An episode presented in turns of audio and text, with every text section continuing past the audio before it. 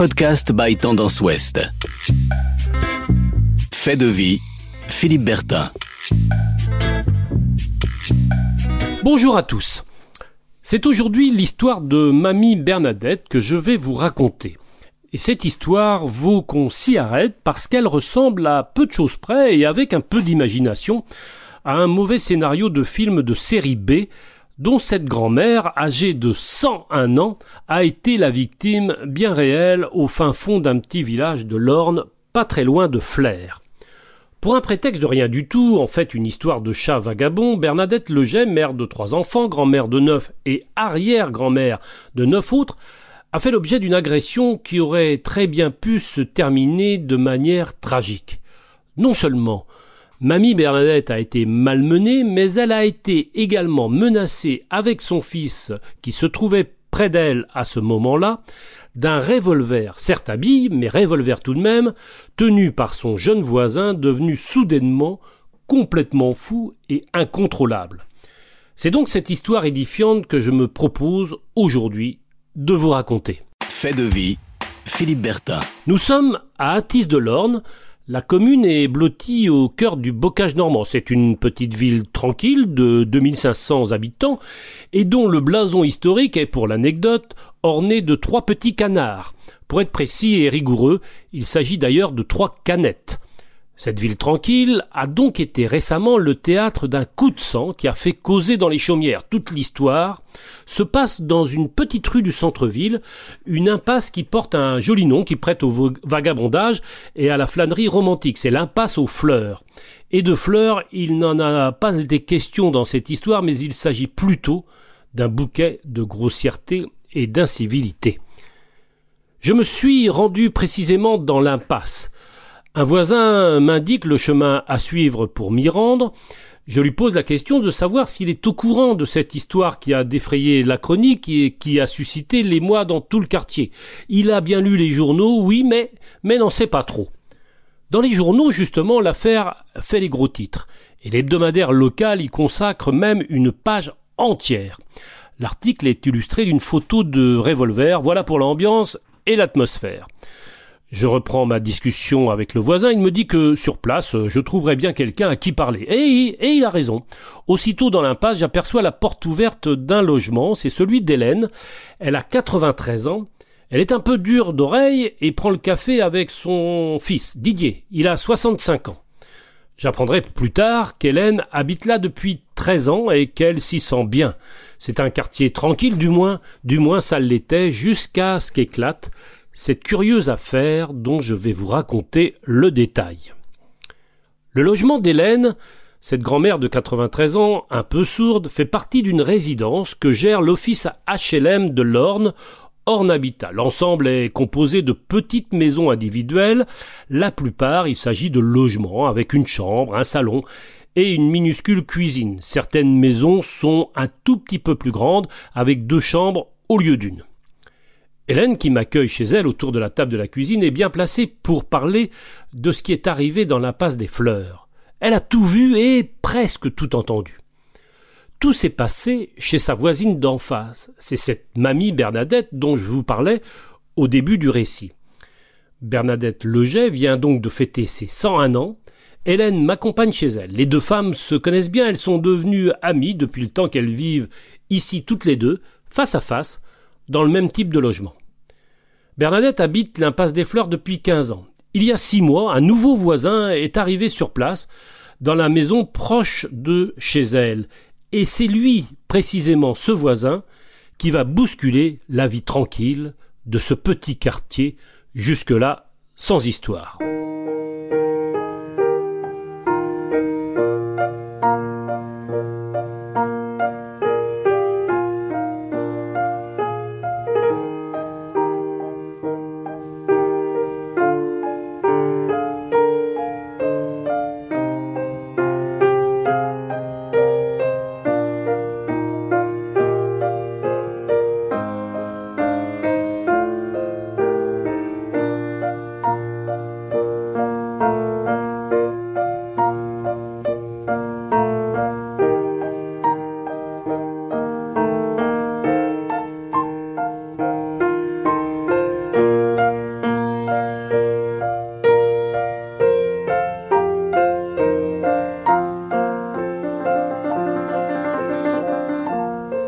Fait de vie, Philippe Bertin. Tout s'est passé un dimanche à la fin du mois de mai.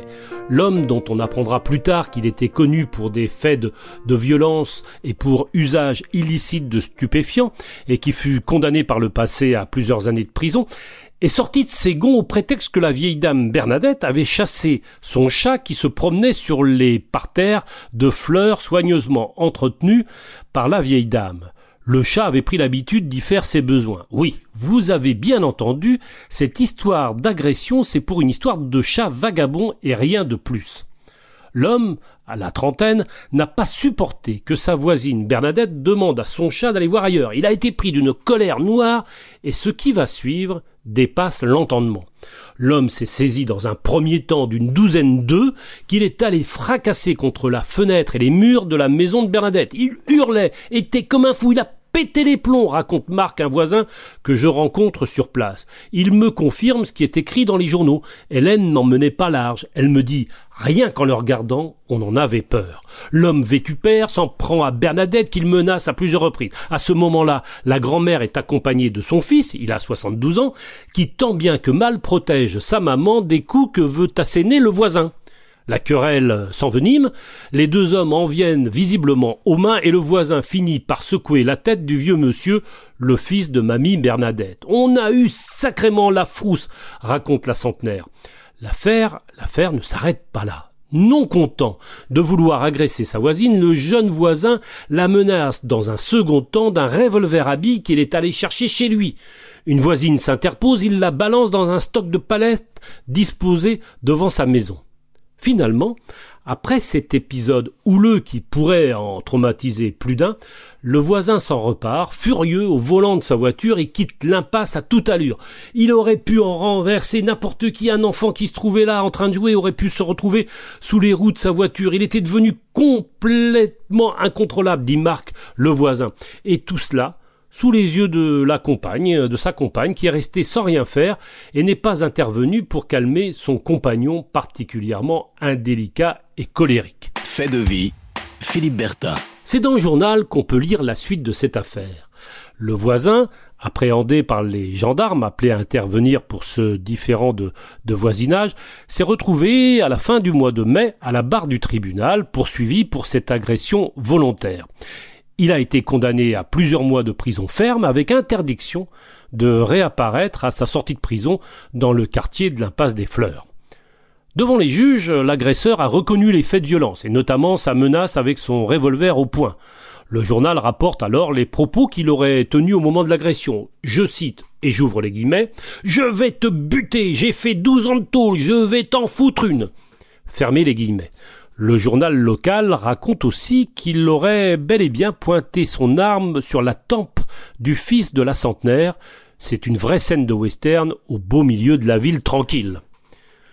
En quittant les lieux, le voisin colérique aurait aussi crié qu'il allait tout casser. À la barre du tribunal, il a essayé de se défendre et de minimiser ce coup de sang.